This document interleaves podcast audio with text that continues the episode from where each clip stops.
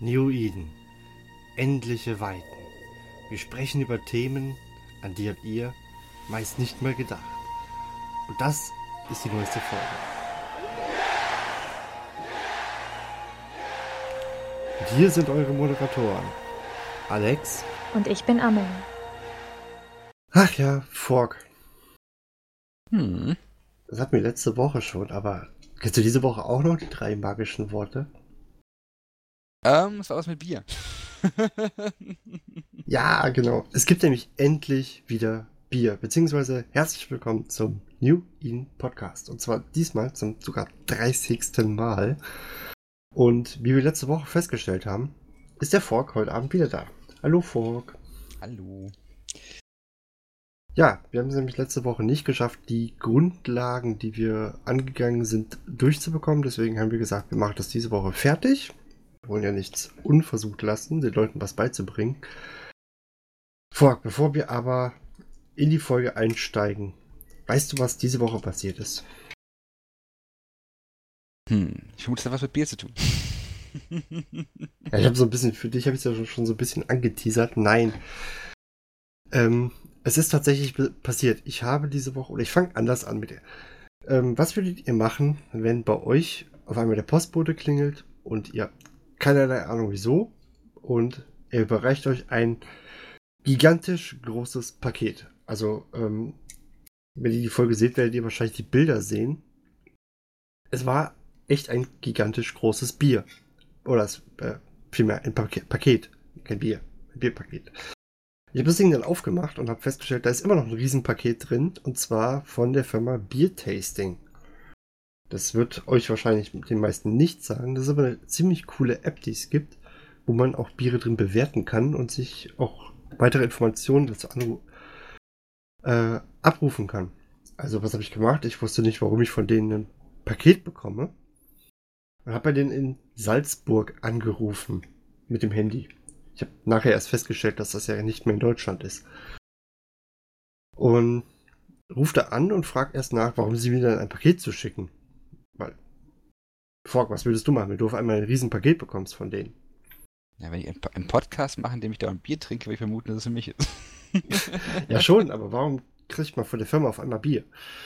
Auf jeden Fall meinten die erst so, ja, äh, Leute, die oft bewerten, den, das machen wir mittlerweile so und schicken das den Leuten zu. Ich dachte, okay, ist ja cool. Und ich dachte, ja gut. Und dann war ich schon dabei, den Karton wegzuräumen. Dann fiel so ein kleiner Zettel raus. Ich habe den sogar hier in der Nähe liegen. Der ist dann eigentlich, das ist echt ein minimal pissiger Zettel. Und da steht einfach drauf für Amazon.de ein Gruß von, den Namen sage ich jetzt in dem Sinne nicht, mit dem äh, Kommentar, viel Spaß beim nächsten Podcast von Tiger. Und da wurde mir erstmal klar, ey, du hast doch in den ganzen Folgen immer gesagt, du kriegst kein Hörer. Scheiße. Du kriegst kein Hörerbier. Und in dem Sinne hat der Tiger ohne mein Wissen es tatsächlich gemacht, hat über Amazon dieses Probier- oder dieses Paket bestellt und hat das an mich liefern lassen. Und ich muss sagen, ich mache ja wie gesagt ein paar Bilder davon, die stelle ich dazu. Es ist eine wunderschöne Metallbox, also ich finde sie eigentlich ziemlich schick, mit zwölf verschiedenen Bieren. Das heißt, die nächsten zwölf Folgen, und ich muss mich echt zusammenreißen, bekommt ihr quasi Bier, was von einem von unseren Hörern ist. Und in dem Sinne muss ich sagen, vielen, vielen, vielen Dank. Ich war extrem geflasht davon und vor allen Dingen war ich extrem überrascht. Also, wie gesagt, Mehrbi, vielen, vielen Dank. Kann ich dazu echt nicht sagen. Und in dem Sinne, ich mache heute Abend ein äh, 30 Guns Bier auf. Das ist ein American IPA. Das ist nämlich das, was ich glaube ich irgendwann schon mal hatte. Und ich meine, es wäre sehr lecker gewesen. Deswegen mache ich das nämlich jetzt auf. Fork, ah, so. Fork, hast du denn heute wieder ein Bier am Start? Leider nicht, ich bin nicht zum Einkaufen gekommen, weil die Woche echt busy war. Ja gut. Das kann man aus unserer Sicht zumindest mal verstehen. Gut, dann würde ich sagen, an der Stelle, wie gesagt, vielen, vielen Dank. Ich war größtenteils echt gerührt und ich war kurz davor, irgendwas wie eine Sonderfolge oder Sonderschnipsel aufzunehmen, um mich zu bedanken. Und ich musste jetzt echt ein paar Tage lang Ruhe bewahren und mich nicht vorab irgendwo zu verplappern. Gut. Genug der Gefühle. Kommen wir zu den harten Fakten. Und für die harten Fakten ist ja der Fork heute Abend da. Beim letzten Mal haben wir schon die verschiedenen Waffensysteme bearbeitet und die verschiedenen Tanksysteme. Mhm. Und jetzt kommen wir zu den nächsten Systemen und ich kann es, glaube ich, immer noch nicht aussprechen, deswegen übergebe ich in der Stelle mal das Wort an dich. Okay. Das englische Wort ist Propulsion, aber ähm, auf Deutsch sind es quasi die Antrieb- und Mobilitätsgeschichten, die sich so im Eve, in, Eve, ähm, in Eve stattfinden. Ah, okay. Das Bier ist übrigens sehr, sehr lecker. okay. Hörerbier schmeckt sowieso immer wunderbar. Okay. Und, mhm. Das war nur so eine Bestätigung. Okay, es geht also um die Antriebssysteme, die es gibt. Oder vielmehr um die verschiedenen Möglichkeiten, glaube ich, das Ganze zu beschleunigen, würde ich fast sagen. Ja, zum einen das und aber auch um die grundlegenden Mechaniken, die sich halt ähm, darum drehen. Also fangen vielleicht mal mit den ganz allgemeinen Sachen an, die jedes Schiff immer hat. Und das sind, ähm, es gibt erst zwei Arten in Eve, sich zu bewegen. Es gibt einmal, oder eigentlich sind es drei, es gibt die Sprünge, die sind aber jetzt nicht so wichtig für uns. Ähm, dann gibt es das Bewegen außerhalb des Warps und das Bewegen im Warp. Und beides ist natürlich relevant. Ähm, für das Bewegen außerhalb des Warps gibt es zwei Faktoren, die, die wichtig sind. Es gibt den eigentlichen Speed, also die Geschwindigkeit, mit der das Schiff gerade ausfliegen kann. Und dann gibt es die Inertia. Ähm, Inertia ist im Prinzip die Wendigkeit meines Schiffes. Wie schnell kann es sich drehen? Also eine Wendigkeit quasi. Genau, die Wendigkeit meines Schiffes. Das ähm, ist wichtig. Also auch die, auch die Wendigkeit ist wichtig, weil die Wendigkeit natürlich auch zum einen halt regelt, wie schnell ich im Warp sein kann. Also um zu warpen, muss ich zum einen die Richtung gucken, die ich warpen möchte. Zum anderen muss das Schiff zwei Drittel seiner Maximalgeschwindigkeit erreichen, um eben ähm, in den Warp zu gehen. Und Inertia meint also auch Beschleunigung und halt auch in die Richtung drehen. Das heißt, je schneller ich mich drehen und beschleunigen kann, desto schneller komme ich in den Warp. Das heißt, das ist ein Faktor, wo Inertia eine Rolle spielt. Der andere Faktor, wo Inertia wichtig ist, oder also die Wendigkeit wichtig ist, ist, wenn ich, wir haben gestern letzte Woche über ähm, Speeddenken gesprochen, wo wir quasi den Gegner umkreisen und versuchen, so schnell zu kreisen, dass er uns nicht, nicht, dass die Waffen uns nicht folgen können. Und das Ding ist beim in Eve, dass wir ähm, in dieser Bewegung durch unsere, in, im Umkreisen durch unsere Inertia limitiert werden. Das heißt, wir können nicht, wenn unser Schiff jetzt, sagen wir mal, 5 Millisekunde fliegt, in einem ganz, ganz engen Orbit um den rumkreisen und auch 500 Millisekunde machen, sondern an irgendeinem Punkt kommen wir an einen Punkt, wo plötzlich die Inertia, also die Drehgeschwindigkeit zu niedrig ist und das Schiff nicht mit dem Drehen nicht mehr nachkommt, dann muss es bremsen, damit es quasi schnell genug die Nase rumbekommt, um noch ähm, diesen Kreis zu fliegen, den Orbit zu halten. Das ist quasi auch der Grund, warum ich, wenn ich mit meinen 30 Kilometern, die ich normalerweise bei einer ähm, Vexor benutze, nicht die Maximalgeschwindigkeit habe, sondern, ich weiß nicht, ich glaube 80 Prozent oder sowas sind es, glaube ich. Ganz genau. Das, hat, das, das der Grund ist, dass das Schiff einfach nicht so schnell drehen kann, wie es fliegt, um quasi den Orbit zu halten. Das heißt, es muss bremsen, damit es den Orbit, den Orbit einhalten kann.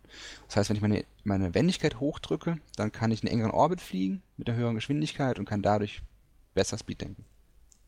Das heißt, würde ich 35 Kilometer nehmen, kann es aber sein, dass ich die Maximalgeschwindigkeit nehmen, genau. äh, fliegen würde, weil das Schiff ja. Ganz schnell genug drehen kann, ganz genau. Ah. Okay. Ähm, das, du, hm? du, hast es eben ja auch mit dem In-Warp gegen gesagt. Ähm, man tut ja, oder zumindest bei Flotten macht man es ja zum Beispiel so, dass man ja dieses Ausrichten macht. Das heißt, man fliegt ja dann, äh, man oder bestimmt das dann auch, wie schnell sich ein Schiff ausrichten kann? Genau. genau das ist die, Inertia, die, Be die Beweglichkeit, die Wendigkeit. Die Inertia bestimmt, wie schnell sich mein Schiff ausrichtet. Weil es A, die Beschleunigung bestimmt und wie schnell mein Schiff die Nase drehen kann. Also das heißt, eine, eine Fregatte richtet ja zum Beispiel auch um einiges schneller aus wie ein Carrier. Gehe ich mal zumindest von aus. Auf jeden Fall. Äh, wenn du ähm, wenn du mal in den, ähm, in ja. Shift-Settings guckst, dann gibt es Kann da einen Inertia Modifier. Der sagt quasi, wie schnell sich ein Schiff dreht. Je höher der ist, desto desto eher schnell dreht sich ein Schiff. Äh, du müsstest dir jetzt sagen, wie es auf Deutsch heißt, weil ich habe den deutschen Client. Wenn du die Navigation ausmacht, aufmachst, ist es das zweite von rechts. Also oberste Reihe, äh, das oberste Reihe und dann ist das rechte. Das ist so ein Kreis mit, mit Wellen vor. Also ein Punkt mit, mit, mit so.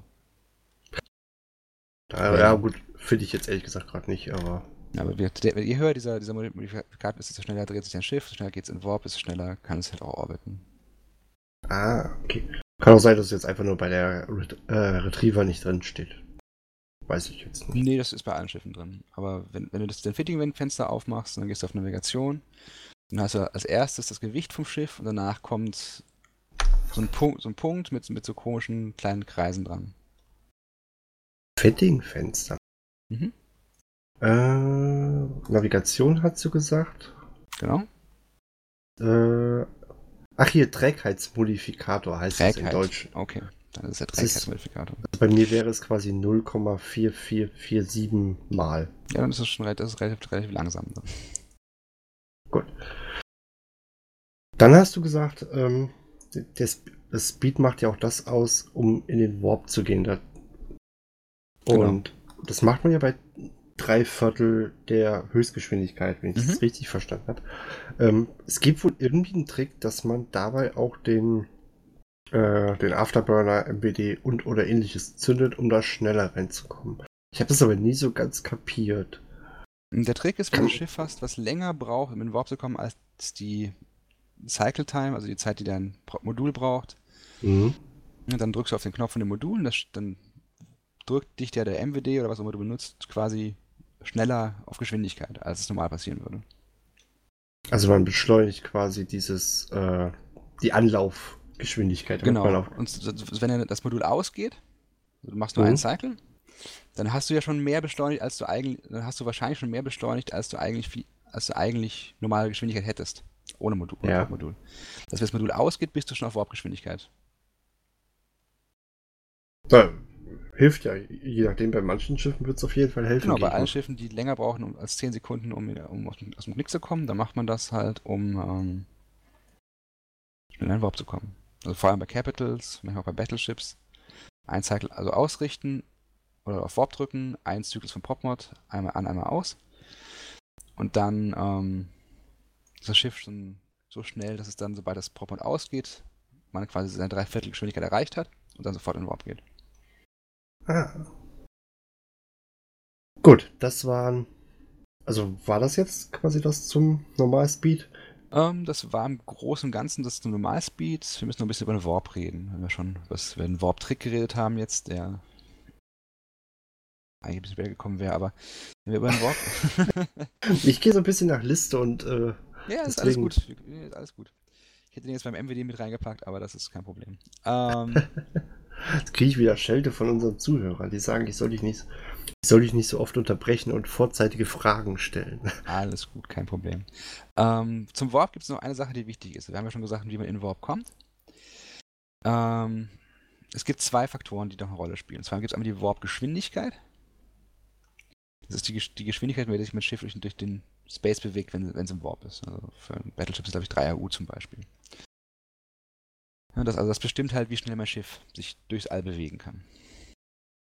ist das dann Ähm, eigentlich 3 AU, also astronomische Einheiten? Genau, pro Sekunde. Ah, pro Sekunde.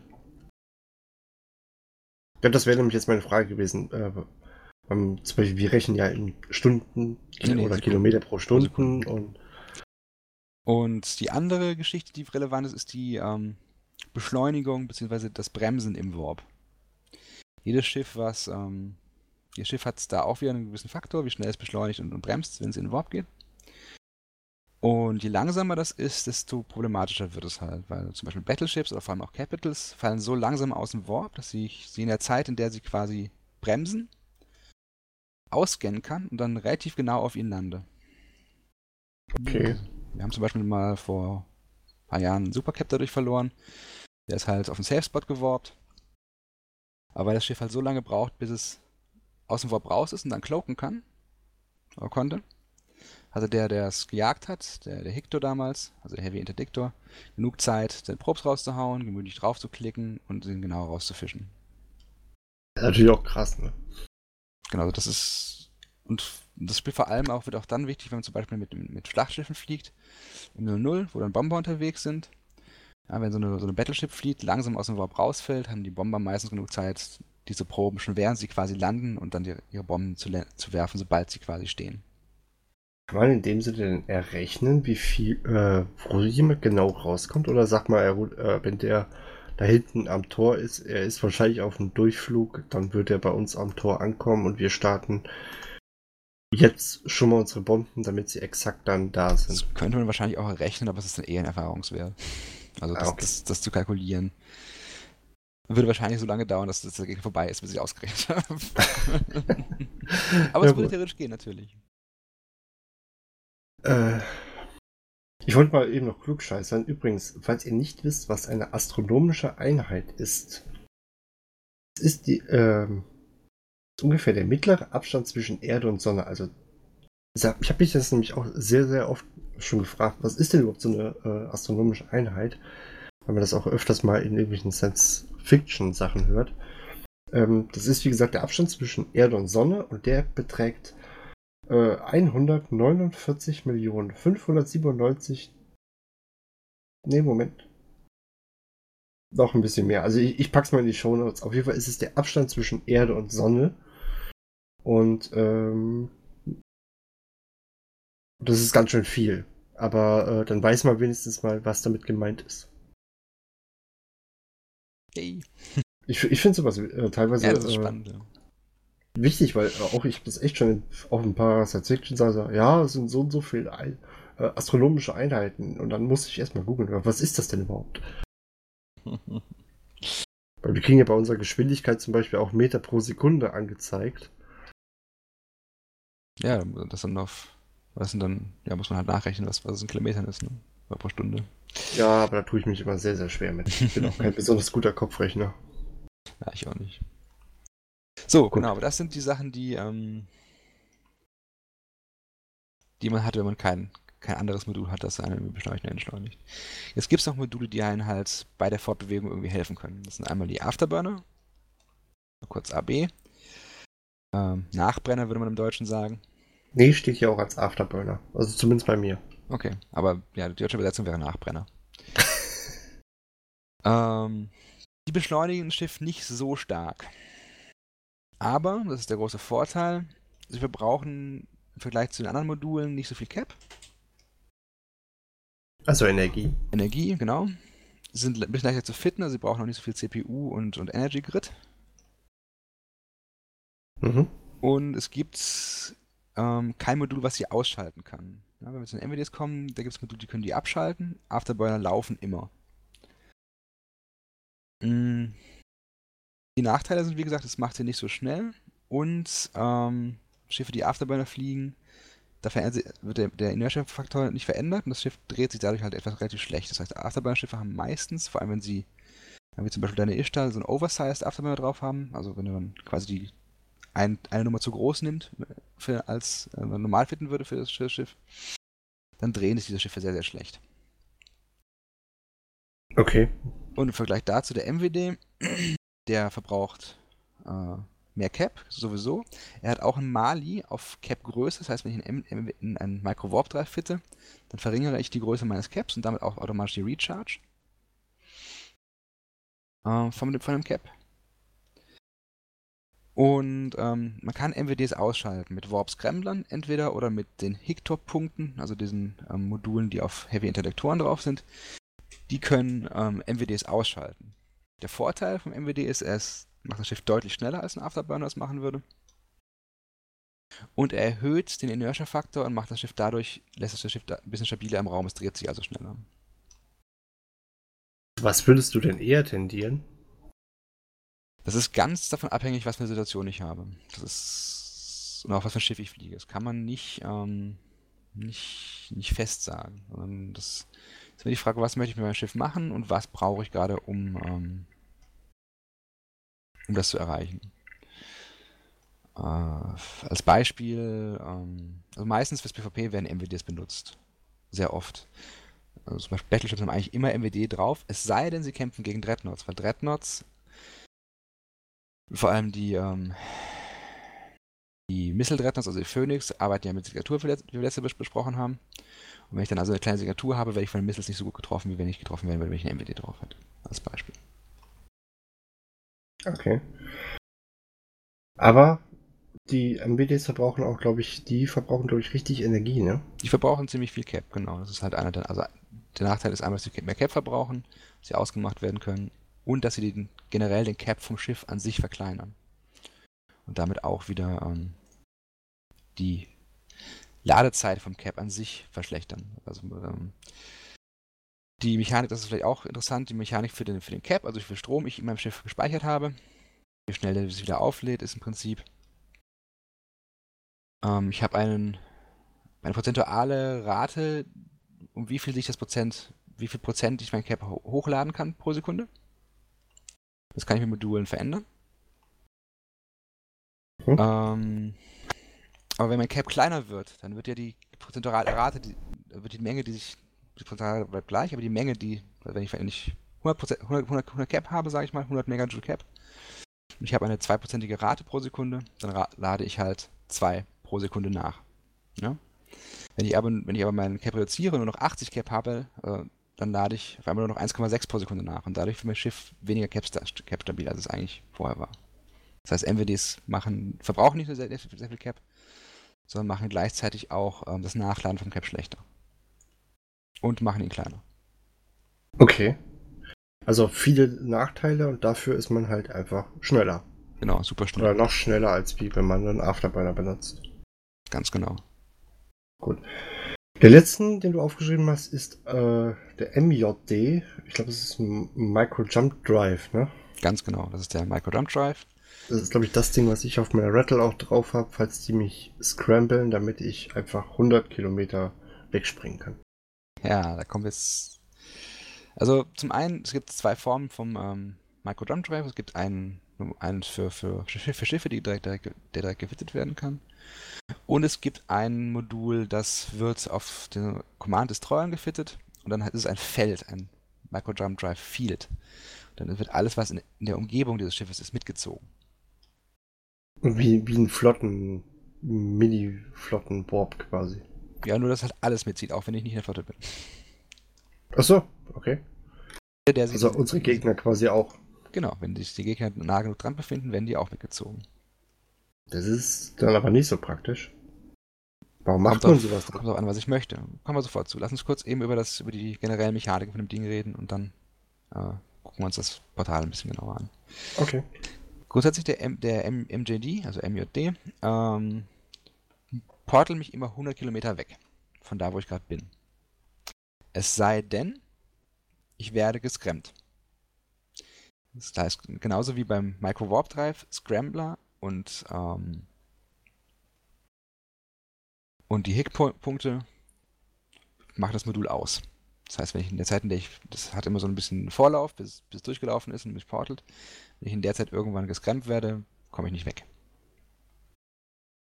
Moment, dann, hab, dann habe ich eine Zwischenfrage. Das heißt, diese Taktik, die ich mir mal zurechtgelegt habe, in Form von, ähm, wenn mich mein ähm, meine Sites fliege und werde mal wieder gescrambled und äh, will dann einfach wegjumpen, das funktioniert ja dann gar nicht. Mit Scramblern nicht. Mit Warp des Raptoren würde es funktionieren. Also mit langen Punkten. Wenn ich jemand mit einem Warp des Raptor punkte, dann geht's. Wenn ich jemand mit einem Warp Scram punkte, dann nicht. Ja, die Dinge habe ich ja versucht, damit immer zu, zu umgehen. Das geht nicht. Verdammt. Also nur die langen Punkte, die Warp-Disruptoren, die, die kannst du damit austricksen. Die kurzen Punkte, die Warp-Scrambler, kannst du nicht austricksen. Das ist natürlich doof. Ja, wieder was gelernt. Kann ich das Ding auf der Rattlesnake also in dem Sinne doch wieder ausbauen?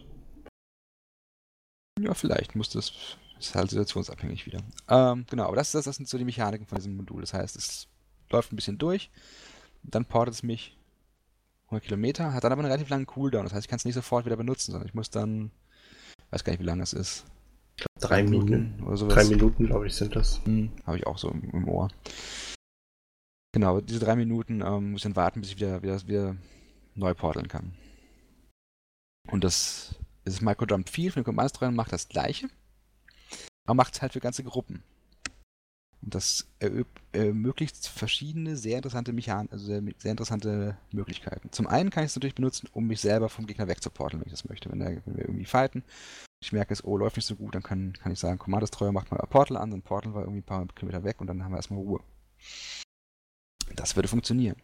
Ich kann es auch benutzen, um genau das Gegenteil zu machen, um mich quasi in die Gegner reinzuporteln, wenn ich Leute habe, die wissen, wie sie es machen. Auch eine Variante.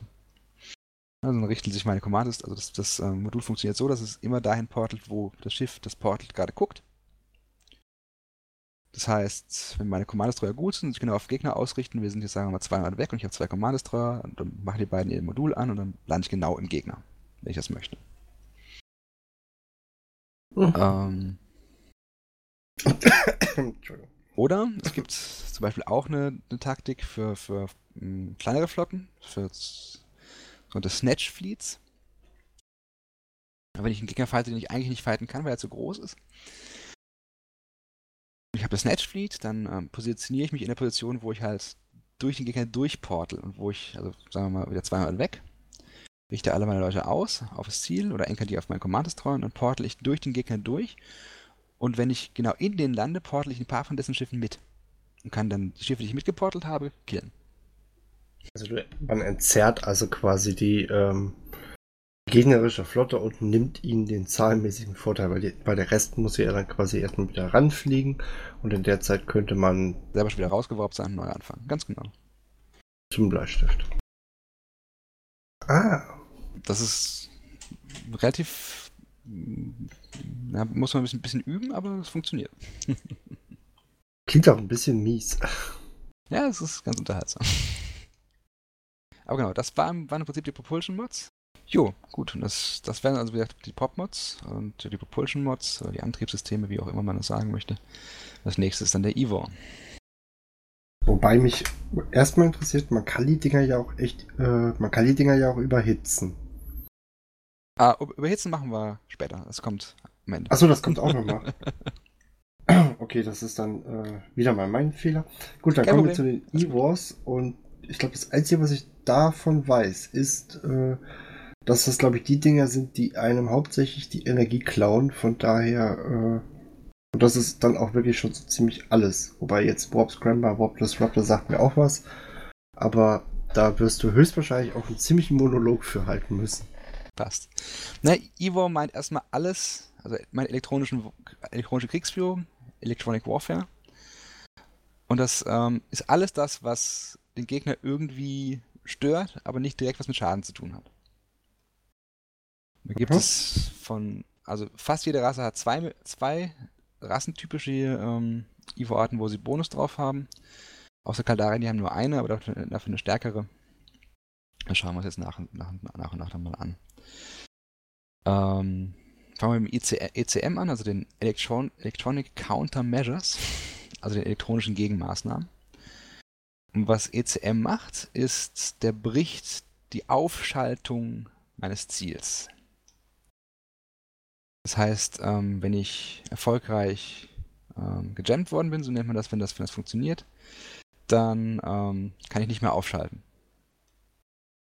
Okay, das, ich glaube, das hatte ich bei manchen ähm, Ratten auch schon mal. Mhm, das kann passieren, genau. Also Gorista-Ratten haben, haben den gleichen Ivo. Ähm, der, die relevanten Stats dafür sind bei meinem Schiff die Sensorstärke und die Art des, ähm, des meines Aufschaltsystems im Prinzip. Jede Rasse hat ihr eigenes Aufschaltsystem. Es gibt Radar, Lada, noch zwei andere, die ich vergessen habe. Was ist denn Lada? Frag mich nicht. Und dann gibt's Aber es gibt, jede Rasse hat ihr eigenes System, mit dem sie aufschaltet. Lassen wir, mhm. lassen wir mal dabei. Ähm, und passend dazu gibt es auch wieder Jammer. Das heißt, es gibt Radar-Jammer, Lada-Jammer und was auch immer die, beiden, ja, die beiden anderen Sorten heißen. ähm, muss man aber auch nicht wissen, wie die heißen, weil die Jammer haben immer die passende Farbe zur Rasse. Das heißt, Gelände-Jammer sind grün, mit Memtar sind rot, Amar sind gelb und Kalari sind blau. Kann man sich wunderbar merken. Braucht man nicht die Namen wissen. Ist sehr so. praktisch. Genau. Das heißt, ähm, ich habe eine ECM-Stärke und eine ähm,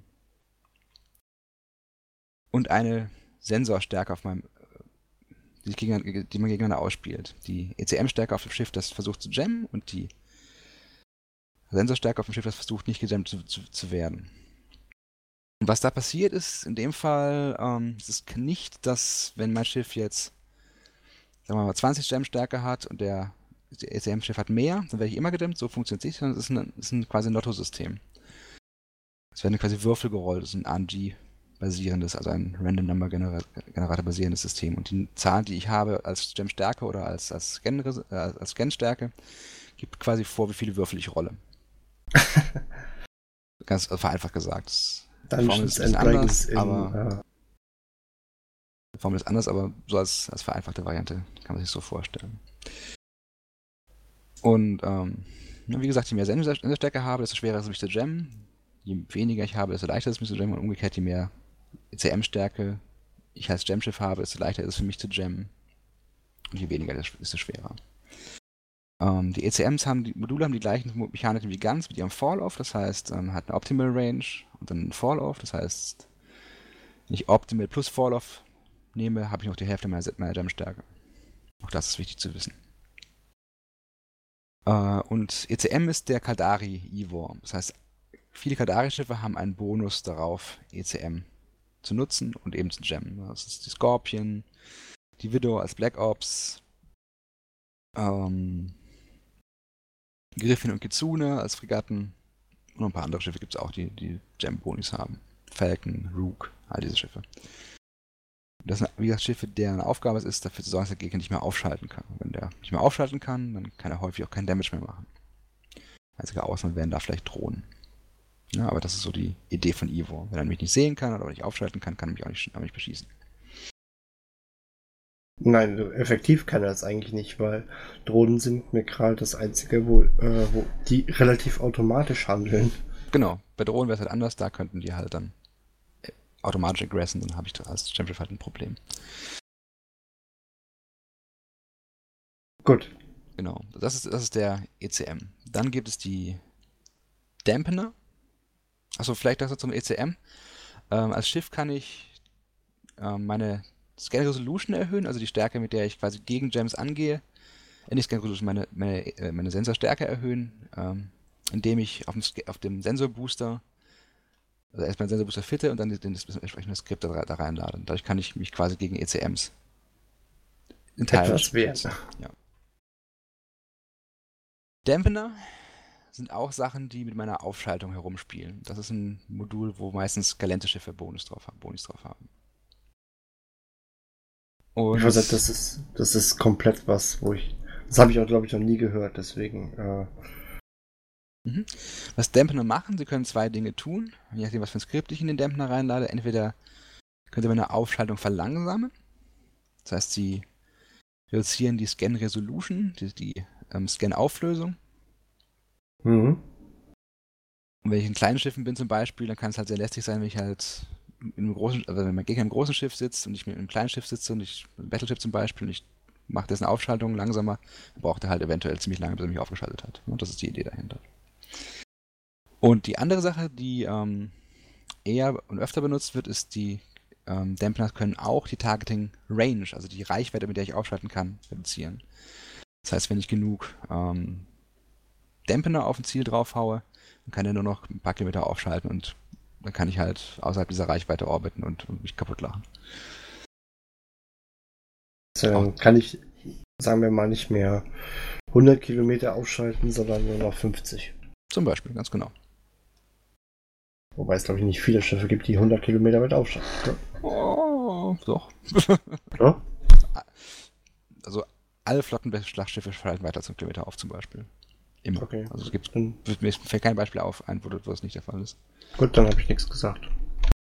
Wenn sie halt entsprechend gefittet sind. Ne? Also nicht, nicht basismäßig, aber eigentlich die meisten Schiffe, viele Schiffe, die im PvP eingesetzt werden, vor allem schalten weiter als 100 auf. Genau, also das waren, waren Dems. Das heißt, auch die spielen an den Sensoren vom, vom Schiff rum, vom Gegner. Aber halt ähm, und das machen sie immer. Das ist nicht, nicht RNG-based wie bei den ECMs, aber sie sind halt auch nicht so, nicht so stark wie ECMs. Also der Gegner kann immer noch aufschalten, auch wenn ich ähm, die Range halt weit runterdrücken kann und der Gegner kann auch immer aufschalten, auch wenn ich nicht die Scan-Res weit runterdrücke, er kann, braucht halt einfach nur länger in dem Fall dann. Okay. So. Dann gibt es so einen Energy Neutralizer.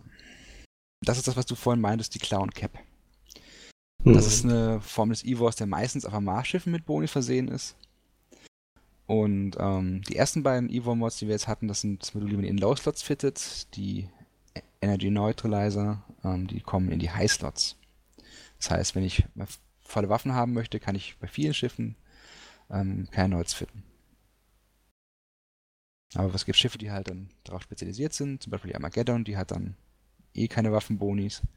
Dann kann man die, und hat Drohnenbonis, das heißt, dann kann man dann die Drohnen zum Schaden machen nehmen und die ähm, Highslots mit Neues vollstopfen. Hm. Was ist ähm, das Energy Nos... Ich wollte sagen Nosferatu. Doch, Nosferatu, ne? Kommt sofort. Lass uns so kurz bei Neues bleiben. Achso, du bist... Das ist gar nicht fertig. Ähm, wieder am Genau. Also die Neuts, die ähm, löschen Cap. Das heißt, wenn sie, ähm, wenn ich sie benutze, verbrauche ich selber ein bisschen Cap und der Gegner verliert Cap. Ja? Mhm. Und gleiche Mechanik wie sonst auch, Optimal und Fall of Range gibt es auch da. Ein Nosferatu ist fast das gleiche wie ein Energy Noid, mit einem Unterschied. Die verbrauchen keinen Cap, sondern die klauen Cap vom Gegner. Nicht so viel wie ein Noid, aber der Noid löscht den Cap ganz, dann geht, der ist, geht für beide verloren dann und der Nos, der klaut den für mich.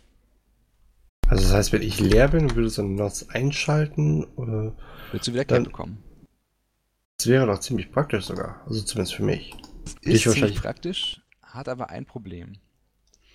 Und zwar Doch klaut immer der- einhaken. Es gibt einen Haken. Und zwar klaut der NOS immer nur so lange ähm, oder so weit, bis der Gegner vom Prozent her gleich ist mit dir im Cap.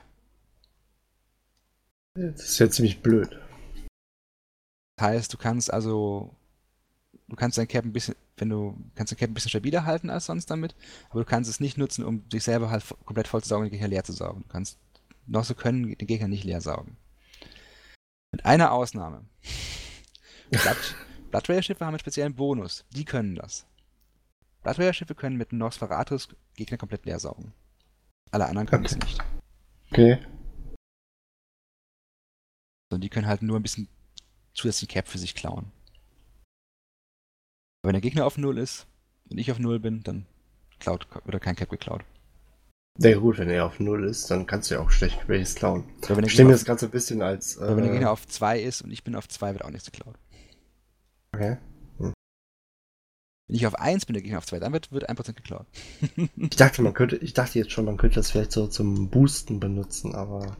Ja, du kannst es halt machen, um in einem Fight, indem du zum Beispiel neutest, ja, sagen wir, du hast eine, hast eine Curse als Beispiel, das ist ein Amar-Cruiser, der Bonus auf, äh, auf die Neuts hat. Du hast einen Nos drauf, dann nimmst du den Nos so lange, wie es geht und lässt deinen Cap immer so weit absacken wie möglich. Und dann, wenn, wenn, der, wenn der Gegner fast leer ist, dann machst du deinen Cap-Booster an, machst den Neut aus und machst noch mit den Neuts weiter. Hm. Das würde funktionieren. Ja, gut. Aber wie gesagt, ich dachte, das wäre so ein bisschen so, ha, ich, ich saug dich leer wie ein Vampir. Ja, machen sie, bis zu einem gewissen Punkt. Ja, gut, aber. Oder du bist halt ein Blood- Raider Schiff, dann auf jeden Fall auch. Also es sind dann die Krur, die Balgon und ähm, wie heißt der? Ist der Kreuzer. Ich weiß ich nicht. Fällt mir nachher wieder ein. Aber diese drei Blood Raider Schiffe, die drei Faction Schiffe von Blood Raidern und auch die Capitals, die können die Nosse nehmen, um halt wirklich leer zu saugen. Gut, Wir müssen uns, glaube ich, sogar schon fast wieder ein kleines bisschen beeilen. ja, machen wir weiter. Target Painter. Das hast du mir nämlich, da, da hatte ich dich, glaube ich, beim letzten Mal nachgefragt, zumindest ähm, off-air in dem Sinne, was eigentlich dieser Target Painter ist. Von daher, ähm, Target Painter ähm, vergrößern die Signatur vom Gegner. Ganz einfach. Man kann sich nicht gegen wehren. Dafür ist der, ist der Ivar an sich nicht so stark. Das ist vor allem für Misselflotten interessant, wenn, wenn die, die arbeiten ja viel mit dem Signaturradius, damit der, Schaden ankommt. Und da sind Target Painter dann wichtig, wenn man gegen Gegner fliegt, die vielleicht kleinere Signaturen haben. genau, also machen das Ziel größer und wir können besser treffen. Genau. Ganz einfach. Weblifier. Webifier, also auf Deutsch würde, würde man Netzer sagen. Ähm, die verlangsamen Schiffe. Ein Günther? Günther Netzer. Quasi. Die verlangsamen Schiffe. Das heißt, ähm, du fühlst dich gerade nicht ernst genommen, oder? Bedingt. ein Webifier verlangsamt Schiffe. Das heißt, egal was er drauf hat, ob der einen Popmod oder so anhat, wenn ich einen Gegner webbe, dann wird er gebremst. Auch sehr einfach. Da gibt es nichts, was man gegen tun kann. Web drauf, Gegner wird langsamer. Fertig. Gut, also ausbremsen. Ähm, Weapon Disruptoren. Mhm, genau, es ist einfach eine Bremse. Ich meine, damit das heißt, eigentlich jemanden so runtergebremst, dass er nicht mehr in, äh, im Prinzip so beschleunigen kann, dass er in Warp geht? Also. Nee, es geht eher andersrum. Andersrum, du kannst Leute in den Warp webben. Okay. Weil es gilt ja, sobald ich bei drei Viertel von meinem Speed bin, kann ich warpen. Bei meinem aktuellen Speed. Und wenn ich jemanden, wenn jetzt jemand kurz anfängt zu allein und sich auszurichten und in, um in den Warp zu gehen, oder schon in den Warp gedrückt hat, ich warte ein paar Sekunden, dann ist er vielleicht bei 10% von seinem, seiner normalen Geschwindigkeit, dann haue ich Webs drauf, dann sinkt seine Geschwindigkeit, seine, seine Maximalgeschwindigkeit und dann warpt er sofort los. Wenn ich genug Webs drauf haue. Also das heißt, man hilft demjenigen dann sogar eigentlich. Wenn ich ihn, wenn er warpen möchte, ja. Und ausgerichtet ist. Und noch das, ne? nee, gut. Also. Das ist quasi äh, die umgekehrte Idee vom, vom, vom MWD-Trick. Beim MWD-Trick beschleunige ich, werde dann langsamer und da werde ich halt sofort langsamer. Aber ja. geht. Gut. Genau. Dann haben wir den Weapon Disruptor. Mhm. Weapon Disruptor ähm, stören, wie der Name schon sagt, die Waffen vom, vom Gegner. Ähm, das heißt, für ähm, Türme kann man entweder die optimale Reichweite reduzieren oder bei Raketen auch die Reichweite reduzieren. Oder wenn man das andere Skript nimmt beim Weapon Disruptor, kann man ähm, das Tracking von Waffen verschlechtern oder halt die äh, Explosionsgeschwindigkeit von Raketen verschlechtern. Das heißt, ähm, Weapon Disruptoren sorgen dafür, dass ich meine Waffen schlechter an Gegner anbringen kann. Die Schiffe, die Bonus darauf haben, sind in der Regel äh, Armar-Schiffe. Bei den Webifiern sind es äh, Mimitar-Schiffe, die die Bonus dafür haben. Mhm. Und dann kommen die Weapon-Disruptoren und Scrambler, da haben wir gerade schon ein bisschen drüber gesprochen. Ähm, der Warp Disruptor hat mehr Reichweite als der Scrambler. Dafür macht er aber MWDs und Microdrum-Drives nicht aus. Hatten wir ja vorhin auch schon gesagt. Ähm, und er hat eine Warp-Störstärke von 1. Es gibt Module, die können ähm, also um, um warpen zu können mit meinem Schiff, brauche ich immer eine, Warpstärke von über 1. Es gibt Module, die Warp, so ein Warpcore Stabilizer zum Beispiel, die können meine Warpcore-Stärke hochdrücken, dann kann man mich zum Beispiel mit einem Punkt nicht punkten, weil der macht, der klaut ja nur eine Warpstärke. Und wenn ich aber zwei Warpstärke habe, ist es egal. Weil Und eine Ausnahme ist in dem Fall auch die, ähm, die Venture, denn die hat von Haus aus sogar zwei. Ganz genau, die wäre auch eine Sache, die kann ich mit einem Warp Disruptor nicht punkten. Oder auch die ganzen Supercaps und Titans, auch die haben mehr Warpstärke. Und der Warp Scrambler, der hat, haben wir auch vorhin schon gesagt, macht die MWDs aus, macht die MGDs aus, ähm, hat weniger Reichweite und hat zwei Warpstärke. Das heißt, damit könnte man eine Venture einfangen. Gut, aber wie gesagt, bitte das äh, Disrupt eigentlich, ne? Genau. Und als letzte ähm, Tackle-Geschichte gibt es dann noch den, die Bubbles.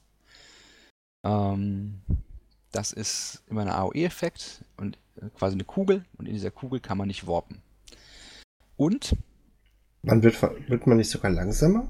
Nee, man wird nicht langsamer. Also, Bubbeln beeinflussen die Geschwindigkeit nicht. Okay, gut. Aber, und das ist etwas, was sie beeinflussen, mit Bubbeln kann man den Austrittspunkt aus dem Warp verschieben. Ja gut, weil wenn man, glaube ich, Entschuldigung, äh, weil wenn man nämlich reinfliegt und die äh, in die Bubble oder geworbt in die Bubble reinfliegt, dann wird man aus dem Warp rausgeholt und bleibt in der Bubble stecken halt. Hm, Im Prinzip ja. Also die, ähm, die Geschichte ist, um eine Bubble zu nutzen, um ähm, den Warp-Punkt zu verschieben, muss die Bubble in einer Linie mit meinem Startpunkt und dem Austrittspunkt vom Warp liegen. Wenn das der Fall ist und sie muss auf dem gleich, muss innerhalb von glaube, 1000 Kilometern oder ich glaube, 1000 Kilometern von dem Punkt sein, wo ich lande. Äh, das weiß ich nicht, aber mir wurde schon sehr früh beigebracht, dass man äh, normalerweise niemals direkt äh, auf Gates warpt, genau, weil sonst kann man gezogen werden von, von den Bubbeln. Was aber der Alex natürlich getrost immer wieder ignoriert oder vergisst.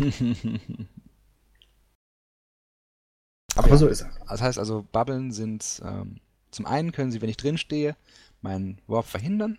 Das ist also wie eine Kugel. Wenn ich in dieser Kugel drin stehe, kann ich nicht warpen. Und wenn ich ähm, wenn bevor ich meinen Warp in den Warp eingetreten bin, auf der Linie, wo, auf der ich ähm, warpe, auf dem Grid, wo ich landen werde, eine Bubble steht, innerhalb von 1000 Kilometer von dem Punkt, wo ich lande, dann kann der mich auch ziehen. Ich glaube, es sind 1000 Kilometer, nagel mich nicht auch fest. Ich kann auch ein bisschen, kann ein bisschen weniger sein. Aber okay. Normal macht man die Bubble eh nicht so weit weg, von daher sind eher 100 weg. Von daher. Ich weiß gar nicht, ähm, kann, kann man die eigentlich auf dem Gate setzen? Nee, ne? ja, die mussten... kannst du auch genau draufsetzen, wenn du das möchtest. Aber ich glaube, das macht nicht, äh, nicht viel Sinn. Kommt drauf an, was du machen willst. Wenn du ein kleines Gate hast und du willst dafür sorgen, dass der Gegner nicht, nicht vom Gate wegkommt, kannst du auch, weil, weil er nicht reinspringt zum Beispiel, kannst du auch genau auf dem Gate eine Bubble legen. Okay, weil ich sehe die meistens eigentlich immer eher um, ein Stück vor dem Gate quasi. Ja, es hängt davon ab, was passiert. Wenn du einen Gegner hast, der durch ein Gate durchspringt und du willst an diesem Gate festhalten, dann machst du die Bubbeln am Gate. Wenn du einen Gegner hast, der zu dem Gate hinwirft, dann machst du die Bubbeln vor oder nach dem Gate. Okay. Gut. Es gibt drei Formen von Bubbeln. Es gibt einmal die Bubbeln, die man enkern kann. Da weiß ich gar nicht, ob man die, ob man die auch auf dem, auf dem Gate machen kann. Das, das weiß ich gerade gar nicht. Aber für Diktoren und Hiktoren geht es auf jeden Fall. Und das sind die beiden anderen Sachen, die es gibt. Diktoren sind kleine Blasen, die man abwirft von, von einem Schiff und dann bleiben die stehen und halten ein paar Sekunden. Ich glaube 30. Und bei Hektoren ist es ein Modul, was fix auf dem Schiff drauf ist, was dann auch eine Bubble aufmacht. Ähm, was dann auch wieder Gegner fängt. Dafür, dass der Nachteil bei der Hector-Bubble wird man A langsamer und B, beziehungsweise die Masse wird höher. In dem Fall dann, und dann wirken Propots nicht mehr so gut. Und man kann nicht mehr repariert werden, wenn man die Bubble aufhat als Hector. Und, ähm. Achso, genau. Und dann gibt es ja auch noch diese äh, die Bubbles, die man abwerfen kann. Das, das sind Detektoren, genau. Achso, nee, ich Interdiktoren. Ich weiß nicht, ich habe so ein, so ein Mobile äh, Weapon, ne, Mobile Bubble Dingsbums, deswegen Bubble ich. Probe. Das, das sind Detektoren, die können, die können diese kleinen Blasen abschmeißen. Ah, die okay. halten dann für, ich glaube, 30. Es gibt, es gibt zwei Arten von Bubbeln. Ich glaube, die, die, großen halten 30. Die kleinen halten länger. Okay. Und die letzte Variante, die ich auch noch zu Evo dazu gepackt habe, weil es irgendwie nirgends anders reingepasst hat, sind Cloaks. Cloaks machen mich ganz einfach, ganz einfach unsichtbar. Die meisten Schiffe können mit Cloaks an nicht warpen. Das ist der große Nachteil. Ähm, außer ein paar Schiffe halt T3s können mit Cloaks warpen, wenn sie die richtigen Module drauf gebaut haben. Bomber können mit, mit Cloaks warpen. Ähm, Na, Astero also, kann mit Cloaks Also alles das, alles das, was Covered Ops Cloaking Devices finden kann, kann gecloakt warpen, sagen wir es einfach mal so. Gut, ich kenne ich kenn das eher für die Scan-Schiffe, lustigerweise. Also die Buzzer zum Beispiel. Ja, die, auch die gehört dazu, genau. Die Astero kann das. Genau, also alles, was in, das steht in der Beschreibung mit drin, was ein Covered Ops Cloaking Device finden kann, das kann ähm, über einen Bonus auf den CPU-Verbrauch von diesen Modulen hat, kann ähm, entsprechend gecloaked warpen. Ähm, da habe ich auch mal eine Frage zu. Mir mhm. wurde mal gesagt, also ich habe es eigentlich immer so gemacht, eine ganze Zeit lang, dass ich dann, äh, vor allem halt beim Scannen, ich bin in ein System rein, äh, habe meine, die Scissors Probes rausgeschmissen, bin in Cloak gegangen und bin dann halt die ganze Zeit gecloakt durch die Gegend gehüpft. Und mhm. mir wurde mal gesagt, man soll es aber eigentlich so machen, dass man erst cloakt, wenn man quasi äh, zum Beispiel in einer Bubble oder was hängen bleibt und dann cloaken. Und weiter fliegen statt äh, die ganze Zeit cloaken, weil zum nee, Beispiel immer, eine Bubble immer, eine. Immer cloaken, wenn es geht. Ah, okay, also doch wirklich die ganze, möglichst die ganze Zeit cloaky durch die Gegend fliegen. Ja. Ja, ja, ja. Also, okay, das Problem bei, bei, bei Cloaks ist halt, man kann decloaked werden, man kann enttarnt werden. Wenn jemand näher als zweieinhalbtausend Meter an mich rankommt, oder 2,5 Kilometer, dann würde ich decloaked werden oder wenn ich an irgendwas anderem lande, was so nah an mir dran ist. So häufig, also Gatecams liegen an den Bubbeln, wo man festhängen bleiben würde, Container. Und dann würde ich mich quasi, diese Container könnten mich dann die cloaken, wenn ich Pech habe. Und dann, wenn mich die cloak würde, gibt es ein Delay von ein paar Sekunden, wo ich nicht wieder, wieder cloaken kann, weil das Modul quasi wieder nachladen muss. Okay. Ähm, das ist so das Problem beim Cloaken. Und dann einfach wieder noch wieder, recloaken, wenn man enttarnt worden ist. Aber wenn man vorher schon nicht gesehen wird, der Gegner gar nicht weiß, dass ich da bin, dann ähm, ist das natürlich der bessere Fall. Also ich würde immer cloaken, wenn ich kann. Vor allem wenn Chefen, die gecloakt warpen können. Ja gut, wie gesagt, das war halt eben äh, mal interessant, weil äh, das halt eben, wie gesagt, vor allem mit der halt eben mit der Astero mache, dass ich dann halt eben Cloaky durch die Gegend hüpfe. Hm, ich würde gecloakt bleiben, ja. So, dann lass uns noch ganz schnell die, den letzten Punkt, die, die uh, Boost-Möglichkeiten durchgehen und dann ähm, würde ich sagen, machen wir für heute, heute nochmal Pause und machen dann die letzten drei irgendwann mal später, weil die sind für, ich glaub, das, für die meisten auch gar nicht so wichtig. Also Cap-Mechaniken genau. und Soft-Mechaniken sind vielleicht irgendwann mal in einem anderen Teil interessant, aber nicht sofort. Gut, dann leg los. Es geht um die Booster und. Genau, es geht um, um Boost generell, also alles, was mein Schiff irgendwie temporär verbessern kann. da gibt es drei Sachen, die in EVE interessant sind. Zum einen gibt es die Fleet Boosts. Ähm, es gibt Module, die können auch wieder in einem gewissen Bereich für Leute, die in, in der Flotte drin sind, ähm, gewisse Bonis geben. Es gibt vier, äh, es gibt fünf ähm, Boost-Typen. Ich kenne das jetzt eher nur von den ganzen Mining-Boosts. Also wenn ich genau, zum Beispiel mit meiner Pop. Äh es gibt Mining-Boosts, die erhöhen Mining-Geschwindigkeit, Mining-Reichweite und so weiter. Dann gibt es ähm, Armor-Boosts, die erhöhen Armor-Resistenzen, Armor-Menge auf Schiffen und die Cap-Verbrauch und die Cycle-Time von Logis. Also auch Logistikschiffe können davon, äh, werden davon beeinflusst. Das gleiche gibt es für Schild, genau das gleiche. Auch wieder Resistenzen, HP und ähm, Cycle-Time für Logis und Cap-Verbrauch für Logis. Dann gibt es ähm, das Skirmish-Boosts. Ähm, die machen Sachen, die mit Geschwindigkeit und Tackle zu tun haben. Also es gibt einen Boost, der erhöht die Reichweite für Tackle, einen, der äh, reduziert die Signatur von Schiffen und einen, der erhöht die Geschwindigkeit von Schiffen. Dann gibt es noch den Informations-, Information Boost, Informationsboosts und das sind Sachen, die erhöhen so Sachen wie Ivor-Stärke, also verbessern dann die Ivor-Sachen oder erhöhen die Aufschaltreichweite und solche Dinge. Und das sind die fünf Typen von, von Boost, also Mining und die vier Combat-Sachen. Und die hm? bekommt man einfach passiv, wenn man in der Fleet drin ist, die so einen Booster dabei hat, kriegt man einfach immer, wenn er das, wenn das Ding anmacht, diesen Boost. Genau. Also wie gesagt, ich kenne das halt eben hauptsächlich aus den. Äh, ja. Genau. Das mache ich ja mit meiner Pop auch, dass ich dann meine äh, Retriever in dem Sinne booste. Gut. Jetzt kommt ein sehr, sehr interessanter Teil, die Drugs. Genau, Drogen ist das nächste Ding. Ähm, es gibt zwei Formen von Drogen in Eve. Äh, die alten Drogen, die haben noch Hamalis. Das, wenn ich die nehme, bekomme ich einen, Abzug. Und dann gibt es aber noch andere Drogen, Drogen, die sind ein bisschen neuer. Die machen kaum Malis. Oder keine Malis, aber haben dann auch für auch andere, andere Boosts. Ähm, es gibt Skills, die können diese, diese Malis, die man bekommen kann, reduzieren. Und auch ihr Auftreten verringern. Und es gibt immer eine gewisse Chance davon, dass sie erst hier auftreten. Das heißt, sie treten nicht immer auf, sondern immer nur zu einem gewissen Prozentsatz. Und diese Drogen können halt verschiedene Dinge boosten. Es gibt Booster für ähm, Armor Repair, dass man schnell besser die Armor selber reparieren kann. Es gibt Booster für Missile besser treffen. Es gibt Raketen für Türme besser, äh, Drogen für Türme besser treffen. Und all diese Dinge. Das heißt, ähm, alles kann man mit Drogen verändern, es gibt noch ein bisschen mehr, Signaturradius und bla bla. Aber bei den meisten Drogen hat man halt diesen, diesen Malis. Nicht bei allen, es gibt auch ein paar, die es nicht haben. Aber wichtig ist halt in dem Fall, dass es halt diese Drogen gibt. Man muss halt sich dann selber mal anschauen, was möchte ich mit meinem Schiff machen und dann guckt man mal, was für Drogen kann ich vielleicht da reinladen, die mir da helfen können. Das ist ähnlich wie okay. bei Imps. Es gibt auch Imps, die, die ähnliches tun. Genau. Ich würde sagen, lohnt es sich dann, diese, äh, lohnt es sich, Drogen zu nehmen? Nein, natürlich nicht. Ähm. Es kann sich durchaus lohnen, diese Drogen zu nehmen, ja.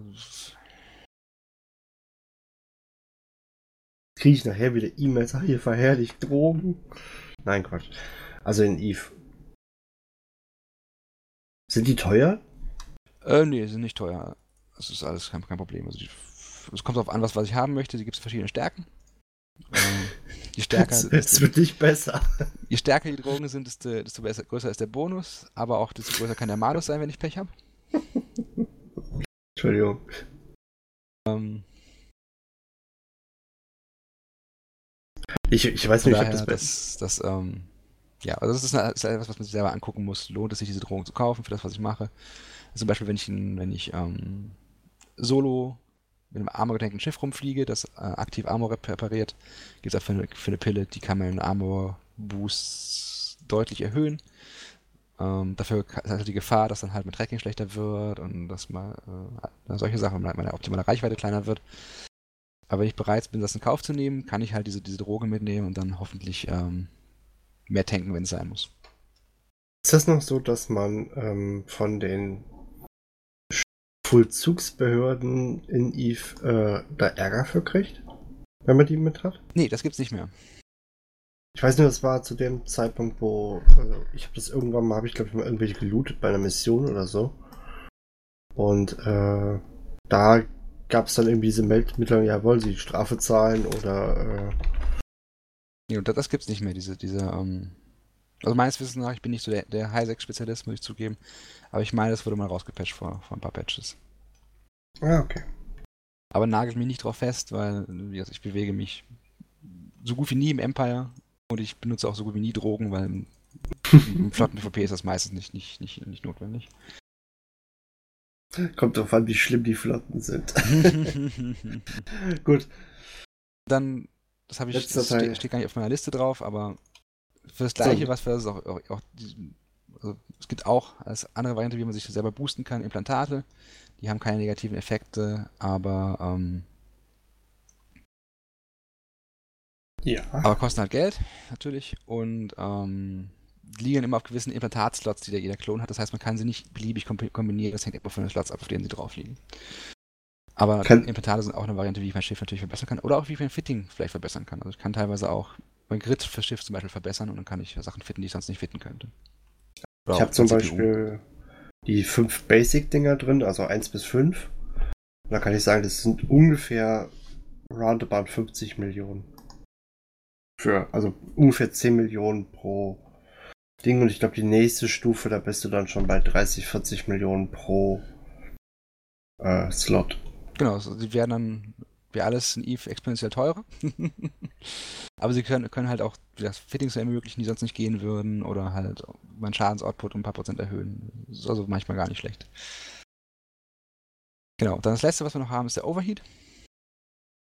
Ähm, der Overheat verbessert ähm, meine Cycle Time auf meine Waffen, also beziehungsweise macht, macht mein Modul immer stärker, je nachdem, was es halt ist. Also auf Waffen, wenn die Cycles, die, die, Time, die Zeit, die die Waffe braucht, um zu schießen, verkürzen und auch den Schaden, den Schaden erhöhen oder die Resistenzmodulen würden die Resistenzen steigen und so weiter. Das Problem dabei ist aber, dass dieser Overheat, ähm, das heißt ja Overheat, das heißt, er macht die Module kaputt oder baut Hitze im Schiff auf. Das, da sieht man, ähm, wenn man im Game, im Game drin ist, hat man ja dieses runde Ding, wo, der- wo der Schild drin ist und der, die Armor und äh, die Hülle und der Mitte ist der Cap und ist die Geschwindigkeit. Hitzestatus.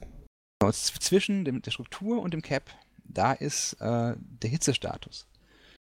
Für Low, Low Slots, High, High Slots und Mad Slots. Und wenn ich, ähm, je höher dieser Hitzestatus steigt, desto mehr von meinen Modulen ringsherum um das Modul, was ich überhitze, kriegen auch Schaden. Das heißt, wenn ich, wenn ich Pech habe, kann ich mir meine, zum Beispiel, wenn ich jetzt die Waffen überhitzen würde, ähm, überhitze alle Waffen, kriegen alle Waffen schon mal Schaden von sich selber und weil halt auch die Nachbarmodule überhitzt, kriegen die auch von Nachbarmodulen noch, noch Schaden. Und irgendwann gehen halt die Module dann kaputt und äh, fallen aus. Dann muss ich erst wieder docken und sie reparieren. Sie gehen nicht dauerhaft kaputt, aber sie funktionieren halt nicht mehr im Kampf und ich muss erst wieder entweder docken oder sie mit, mit einer Repair Pace reparieren. So, das gibt's aber nicht wie bei ähm, den Drohnen, wenn sie kaputt sind, sind sie weg, sondern die bleiben schon erhalten. Man muss sie halt eben komplett reparieren. Genau, die Module bleiben im Schiff erhalten, aber ich muss sie halt dann zusammenflicken nachher auf der Station. Oder beim Antessern oder was auch immer. Es gibt ja ähm, auch Schiffe, die reparieren können. Können die das gegenheilen? Nochmal, wie meinst du? Es gibt ja auch Schiffe, die dich zum Beispiel reparieren nee, nee, können. die können kein Modulschaden reparieren. Schade. Das, das wäre nämlich jetzt die nächste Frage gewesen. Nee, und das waren quasi, glaube ich, alle Sachen, die wir heute durchsprechen wollten, sollten. Genau. Und damit können wir jetzt Feierabend machen. In dem Sinne macht's gut. Nein. Quatsch. ähm, nee. Ich denke mal, das waren die kompletten Grundmechaniken und die haben wir dann jetzt quasi mal in der ganzen Zeit gut behandelt. Fogg, ich danke dir vielmals, dass du die Zeit genommen hast. Im Moment ist es, wie gesagt, sehr, sehr stressig. Sehr, sehr stressig. Und in dem Sinne, wie gesagt, ich bedanke mich nochmal. Vielen Dank fürs Zuhören und Fogg, möchtest du gerne das letzte Wort heute haben? Möchte ich das Wort haben? Ähm, ja, danke fürs Zuhören. Ähm, ich hoffe, der eine oder andere hat ein bisschen was gelernt. Äh, sollten meistens nach keine großen Ferien gewesen sein, sondern von daher äh, müsste passen. Sonst dürft ihr gerne in den Kommentaren korrigieren. War heute viel Zeug, ähm, mit dem ich mich nicht so oft beschäftige, aber es müsste eigentlich alles, alles stimmen. Ansonsten, ja, danke fürs Zuhören um, und ZS Recruiting. Gut, dann würde ich sagen, bis zum nächsten Mal, dann hoffentlich auch wieder mit Amelie. Tschüss. Tschüss.